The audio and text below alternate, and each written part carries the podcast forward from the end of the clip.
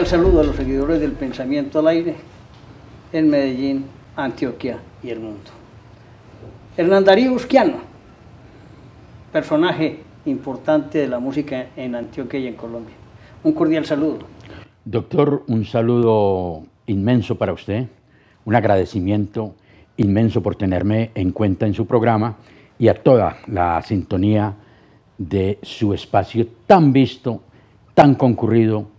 También un abrazo, como dice Gabriel Romero, rompe costillas. Hernán Darío, usted es un personaje de la música y que ha trasegado muchos años en distintas compañías. Estuvo en Codiscos, en Discos Fuentes y ahora tiene hace ocho años el, el, programa en Telemedellín de la Viejoteca. Además ha sido locutor. Sí, claro. Eh, eh, una, una carrera, digamos, inmensa y con mucho prestigio y reconocimiento. ¿Verdad? Que eso nos alegra que comparta con nosotros, con nuestra audiencia, eh, desde aquí, de este lugar tan bonito, de la sede del Club Unión de Medellín, que siempre nos facilita para grabar eh, las experiencias que ha tenido.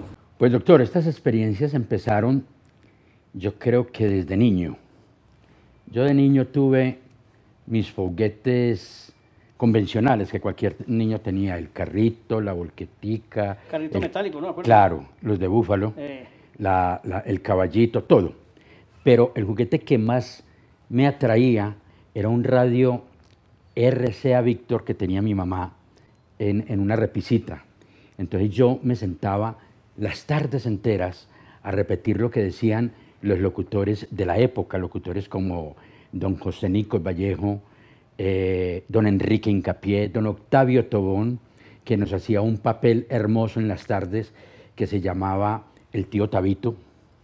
Y entonces yo creo que mi, mi experiencia empieza desde ahí y mi gusto por los medios, por la radio, por los discos y por todo ese tipo de cosas. De una manera muy curiosa, doctor y audiencia, mm, yo cuando voy a terminar bachillerato, todos mis compañeros decían, oh, yo voy a ser ingeniero, el otro médico, el otro abogado, el otro piloto, y yo a todos les decía que mi segunda casa, después del colegio, iban a ser las tres letras de RCN. Y allá ingresé como operador de sonido de una emisora que se llamó Radio Éxito, luego el director me pasó a ser locutor y de ahí empecé toda mi carrera entre la radio y el disco. Hombre, en esa época también le tocaron a usted las, las, las radionovelas que llamaban, Calimán. Claro, y en radio, en RCN, teníamos unas, unas, mm, eh, eh, un estudio exclusivamente para las radionovelas.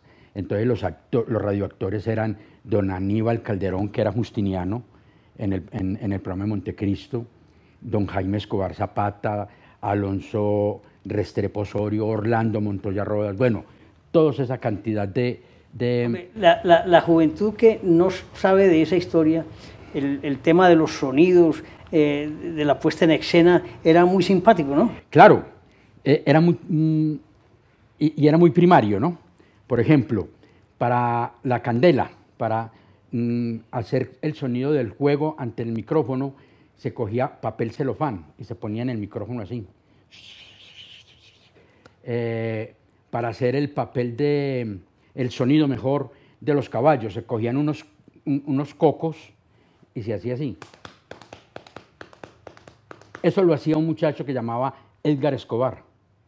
Yo tengo una anécdota eh, muy curiosa que no me la contaron. Yo estaba ahí en el estudio, grababa don Edgar Sánchez y cómo le parece que Montecristo, Montecristo aparte de ser un gran humorista, fue también un gran productor.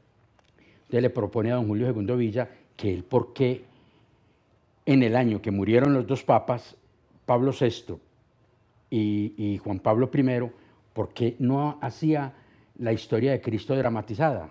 Entonces, para explicarle a todos los televidentes, eh, esa eh, en, la, en las radionovelas había un personaje muy importante que era el narrador. Era el que ubicaba las escenas imaginarias en la radio. Entonces el narrador fue don Aníbal Calderón, Justiniano. Y la voz más linda de entonces era don Alberto González Españita. Y él era jorobado, así agachadito, pero una voz hermosa. Y entonces Justiniano empezó a narrar la, la radionovela, ¿no? Les decía, con las gafas así caídas, y Jesucristo cae por primera vez. Y llegaba el sonidista y Y don Alberto se llegaba aquí así todo jorobadito. Y, y rumbo a nuestra salvación, Jesucristo cae por segunda vez. Y la misma cosa, ta, ta, caía la cruz y... Y llega Justiniano. Justiniano era muy charro. Llega Justiniano y mira hacia Alberto y dice, hombre, lo berraco va a ser crucificar a este. Porque era, muy jorobado. Hasta ahí se grabó, así quedó eso. Y, entonces eh, eh, iban a volver a empezar a grabar.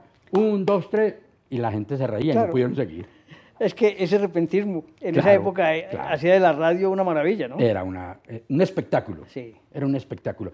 Y yo tuve el honor de compartir con todos ellos. Qué maravilla. Eh, pero escúcheme que nos riamos, pero es que esas historias son bellísimas, ¿no? sí, claro. otra, hombre, ya, ya que está... Tuvimos un locutor en Radio Reloj muy famoso, don Ernesto Vélez. Ernesto era cojito. Y para salir a fumarse el cigarrillo por los pasillos de Caracol, eh, se retiraba de la cabina. Y Juan Gabriel Serna, el operador de sonido, le dice, Ernesto, Ernesto, se acabó el disco. Y entonces Ernesto llegó y anunció el disco. Ahí pasaba Carlos Gardel, cuesta abajo, en Radio Reloj la hora, 11 de la mañana, 15 minutos, 11.15. El operador, sin anunciarle a él, le mete el jingle de servicio social. Servicio Social en Radio Reloj. Y él coge cualquier papel que vio en la mesa. Se extraviaron los documentos de Elena Vargas, Julio Caramillo, el dueto. Esta es la programación de la emisora, corte. Eran cosas improvisadas eh, y, cosas que pasaban realmente en la radio y el oyente disfrutaba de todo eso porque sabía que, que, todo era en directo, no habían pregrabado ni, ni nada de ese tipo de cosas. Una maravilla. Vámonos para un corte. Listo, vamos a invitar a todos nuestros televidentes y ya regresamos.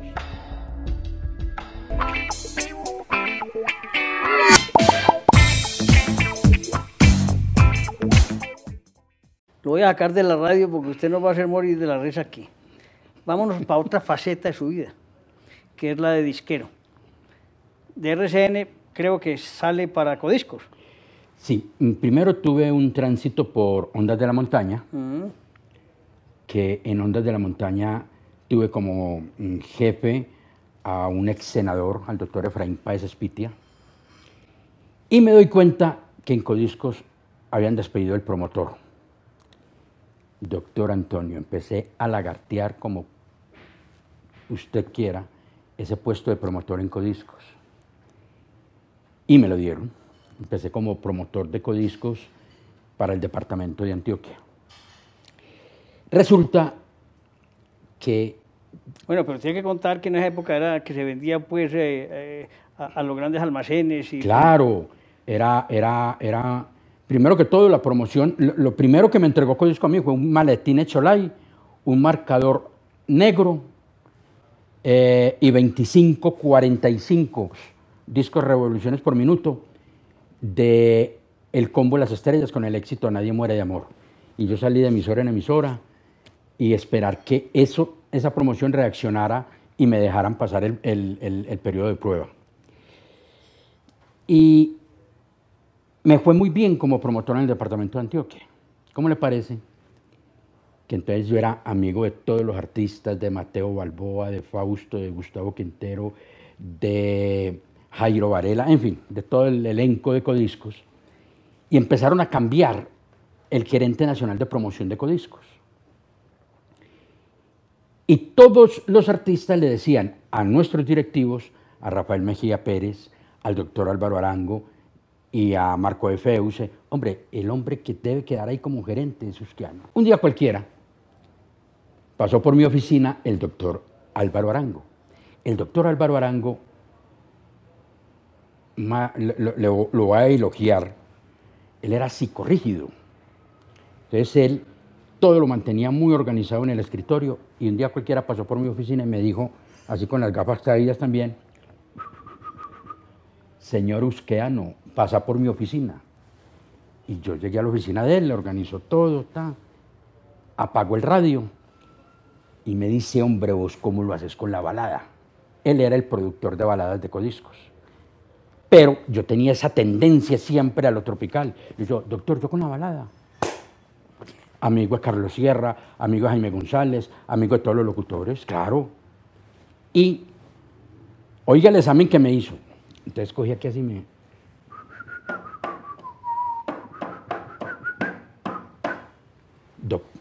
Usquiano, ¿cómo llama ese tema?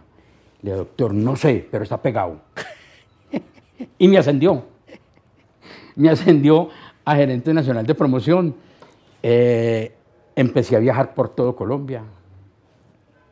Fue una delicia. Para mí fue un tiempo sabático, tanto el paso por Codiscos como por Discos Victoria y por Discos Fuentes. No me vaya a Codiscos. ¿Cuánto tiempo estuvo en Codiscos? Diez años. ¿Y por qué salió? Yo creo que a mí no me, no me gustó mucho ni me sentí cómodo cuando Codiscos cambia de las instalaciones del poblado a la fábrica, a Guayabal. Y nunca tuvimos la oficina que teníamos, nunca fue el ambiente y renuncié. Pasé un año donde Donoto, a Discos Victoria. Donoto, ¿usted conoció a Donoto? Sí, claro, claro. Donoto es, o fue mejor. Me tocó ya al final de su vida, ¿no? Eh, yo creo que fue el auténtico paisa, paisa, paisa, manejando la industria del disco. ¿Me permite le cuento una anécdota con Donoto? Cuando yo llegué a Discos Victoria, yo llevaba tres meses sin trabajo. Entonces, a los tres meses me llegó la carta de una empresa que la va a nombrar porque ya no existe, de Conavi. Sí. Que la casa mía está en problemas. Y yo le muestro eso al promotor, y el promotor me dice, me digamos a Julano, a Perano, a Sutano, eran 150 mil pesos que necesitaba para poner al día la casa. Y entonces, al terminar el día, me dice el promotor, hombre, Usquiano, decile a, Donoto. Voy a estar muy bien con Donoto, decirle a Donoto. Yo subo donde Donoto y le Donoto, vea, vea el problema que tengo. Entonces Donoto tenía un tic que era con el pañuelo, limpiarse así la, hombre, andaría, hombre, por Dios y por la Virgen, hombre, estas cosas que pasan. Hombre, las corporaciones lo cogen a uno y le meten unas pretujones muy berracos, hombre, Hernandario. Y como están de mala las ventas aquí, hombre, Hernandario, por Dios, hombre. Y llamó a Nelson, el del depósito, y Nelson le dijo, no, eh, ayer no se vendieron discos. Hombre, ¿cómo le parece a usted, hombre, Hernandario? No se dio un disco ayer, hombre, por Dios. Y cogió el teléfono y llamó a su secretaria privada. Aleida. Ale, hágame un favor, entrégame los 200 mil pesos al señor Usquiano. No, tranquila. No, yo cuadro con en efectivo, sí. Ok. Y colgó. Y yo le digo, como lloro tanto, yo le digo, no, no son 200, son 150. Hombre, andaría le he conseguido 200 porque mañana viene a que le cortaron los servicios, hombre. Y entonces, así, ese tipo de perfil, ese tipo de personas era Donoto y así era que él negociaba con los artistas, así era que él negociaba con sus ejecutivos, así era que él negociaba con sus empleados y también tuve un tiempo muy corto en Disco Victoria eh, con Donoto porque de ahí paso ya, yo creo que al sueño que cualquier disquero haya podido tener en Colombia y fue pertenecer a Discos Fuentes.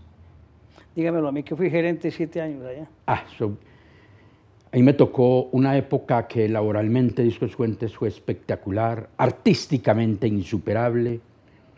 Tuvimos unos directivos sensacionales y yo en general a la industria del disco tengo mucho que agradecerle porque me prestaron su infraestructura para crecer posteriormente a nivel profesional y como persona. Mm, Discos Fuentes para mí fue algo inolvidable Y tengo muchas anécdotas con Disco Fuentes.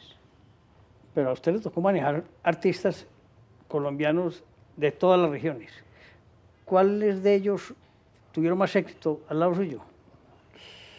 Es que a mí me tocó manejar el binomio de oro, a Rafael e Israel. Rafael me decía eh, eh, cachaco canzón, porque lo molestaba mucho yo para hacer promoción. Él, era muy perezoso para hacer promoción. Me tocó el grupo Nietzsche, Jairo Varela, que un día le dije a Jairo Varela, Jairo, yo tengo envidia de Cali Pachanguero para Medellín, hacerle un disco a Medellín. Y me entregó, le entregué, me dijo, ve, no hazme un favor, conseguime los nombres y los dichos, los nombres de los barrios de Medellín y los dichos. Y le entregué eso y como a los dos meses me llamó de Estados Unidos, me dijo, ya el que tiene envidia o yo, ¿sabes qué le hice a Medellín? Solamente te voy a decir el título, Listo Medellín. Y es uno de los temas insignias que tiene eh, la capital de la montaña. Eh, me tocó la gran época de yo creo que el hombre más grande que parió el pentagrama colombiano a nivel tropical, Gustavo el Loco Quintero. Posteriormente en Disco Fuente me tocó Rodolfo. Eh, me tocó Elenita Vargas. No. Y a nivel internacional, Rafael Martos, Alberto Cortés, Paloma San Basilio, Oscar Atiel, mexicano, Yuri. Vámonos para un corte. Entonces, vamos a un corte y ya regresamos.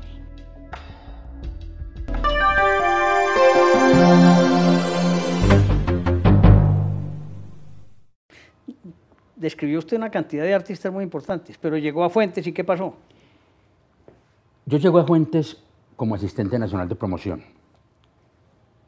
Y el doctor Conrado Domínguez me vio como la inquietud por producir, por conseguir repertorio, por firmar artistas, y me ascendió a director artístico de Disco Fuentes. Un día cualquiera, quien fuera el gerente entonces de Caracol en Barranquilla, me llamó a regañarme, porque la esposa de él había pedido una cotización para un prensaje especial del Hotel Intercontinental de Medellín, eh, un prensaje especial para celebrar unos años del hotel, y en, el repertorio le mandaron el disco a Medellín cantado por Joe Rodríguez, y el original es de Nelson Enríquez. Yo logré enderezar eso, pero al día siguiente madrugué para el doctor Domínguez. Le doctor, ¿por qué no hacemos una cosa? Discos Fuentes tiene mucho fusil. Para explicarle a los televidentes, fusil son temas que no son originales del cantante que los grabó. ¿Usted por qué no me permite? Y yo empiezo a desarrollar con los cantantes que yo pueda contratar, hacerles unos grandes éxitos. Él me aprobó eso y empecé a hacerlo con Elenita Vargas, que junté los dos repertorios grandes de ella, el de Sonoluz y el de Codiscos, y hice un gran producto para discos mm, Fuentes, Luis Felipe González, que fuera el cantante líder de Nelson y sus estrellas, Pastor López, José Miguel Clas, Claudia de Colombia, los hermanos Visconti, bueno, una cantidad de artistas nos grabaron para ese momento mm, recuperar ese catálogo que, no tenía discos fuentes y lo logré hacer. Ahí conocí y me hice amigo y parcero, diría yo, de grandes figuras como Jorge Enrique Cotes Benítez, como Rodolfo Aicardi. Eh, hicimos producciones muy grandes, mm, creamos agrupaciones como el Tropicombo, por ejemplo. Eh, un día cualquiera se hizo un concurso en Colombia que para el nuevo signo de Colombia y ganó un caracol que hizo un niño. El doctor Domínguez me dice, Hernán, vamos a hacer un producto Onda Barranco, un grupo que vino de Venezuela con todo el catálogo de los corraleros, vamos a hacer un, producto así y lo ponemos caracoleando. Así programé yo el disco y me llegó una cartica de la cadena Caracol que gracias por utilizar su nombre, pero que eso valía no sé cuántos dólares utilizar eso te lo cambiamos. El doctor me dice, pongámoslo entonces perfume Caribe. Y me voy para Barranquilla a lanzar ese producto. Y me encuentro con don Alberto Suárez. Alberto Suárez era el gerente musical de la cadena Caracol en Barranquilla. Y Alberto un gran personaje, me dice, oye, Usquiano, perfume Caribe. ¿Tú sabes cuál es el único perfume que tiene el Caribe? Lo cual, don Alberto, el bacalao. Y huele maluco. Y esas fueron las palabras para quemar ese producto. Y así hicimos muchas cosas, muchas anécdotas con Rodolfo. Rodolfo Icardi era un hombre lleno de anécdotas. Todo su diario vivir era lleno de anécdotas. Un día cualquiera estábamos grabando y me dice, oye, Kiano, ¿qué tal si le metemos un saludo a Caparrapí? Que nos fue muy bien con los hispanos. Y le digo, ah, listo, Rodolfo. Y em, él, para grabar se ponía las manos aquí así. Y empezó hacerle el saludo a Caparrapí. Para que lo gocen en Carracapa. Y se caía. Hasta las seis de la mañana en Carracapa. Y se caía. Le decía yo al grabador, se va a enojar. Entonces por el micrófono interno le decía, dele tranquilo artista, dele, dele. Carraca. Y no era capaz. Por ahí seis veces se equivocó. Cuando a la sexta vez le abre el micrófono al grabador y dice, para que lo bailen en Cúcuta. Así era Rodolfo.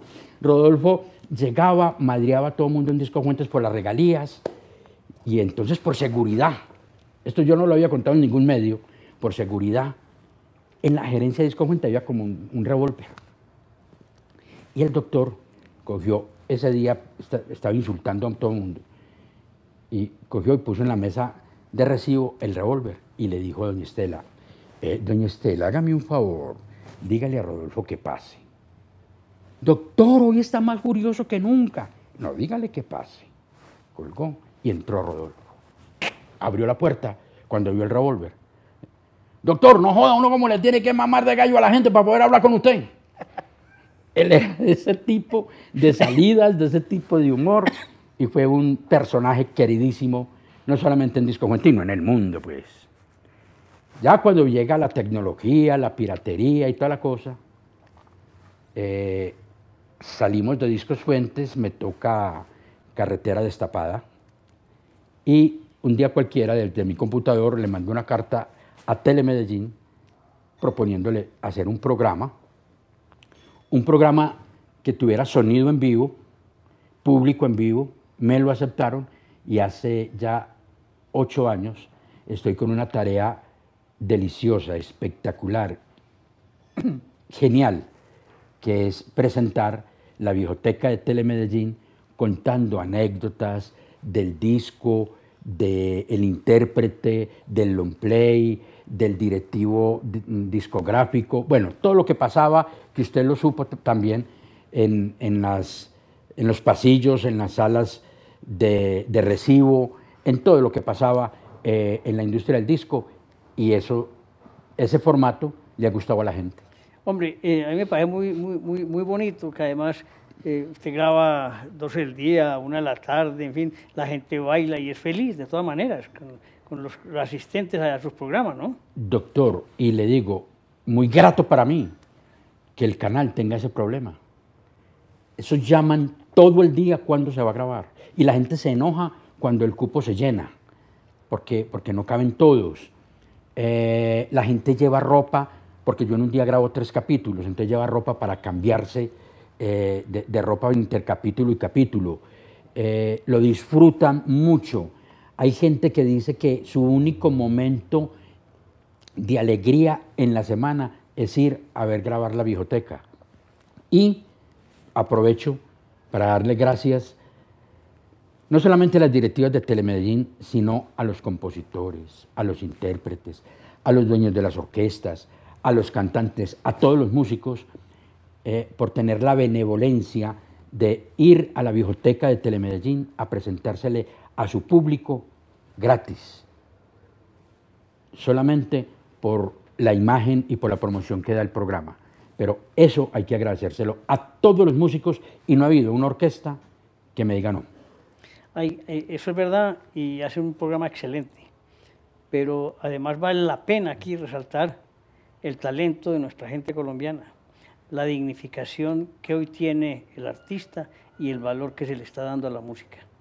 Usquiano, usted es un personaje querido en, en, Colombia, Muchas gracias por acompañarnos en el pensamiento al aire. Doctor, no, mm, gracias a usted, gracias a todo su equipo de trabajo, gracias a todos los televidentes y yo le voy a agregar algo bien bonito para, para, para lo de la biblioteca.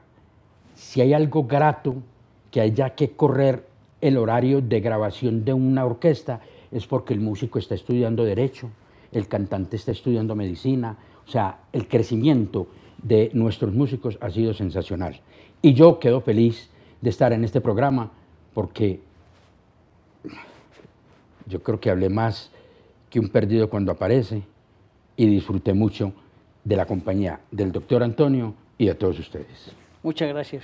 Le agradece el pensamiento al aire. Eh, María, ni más faltaba.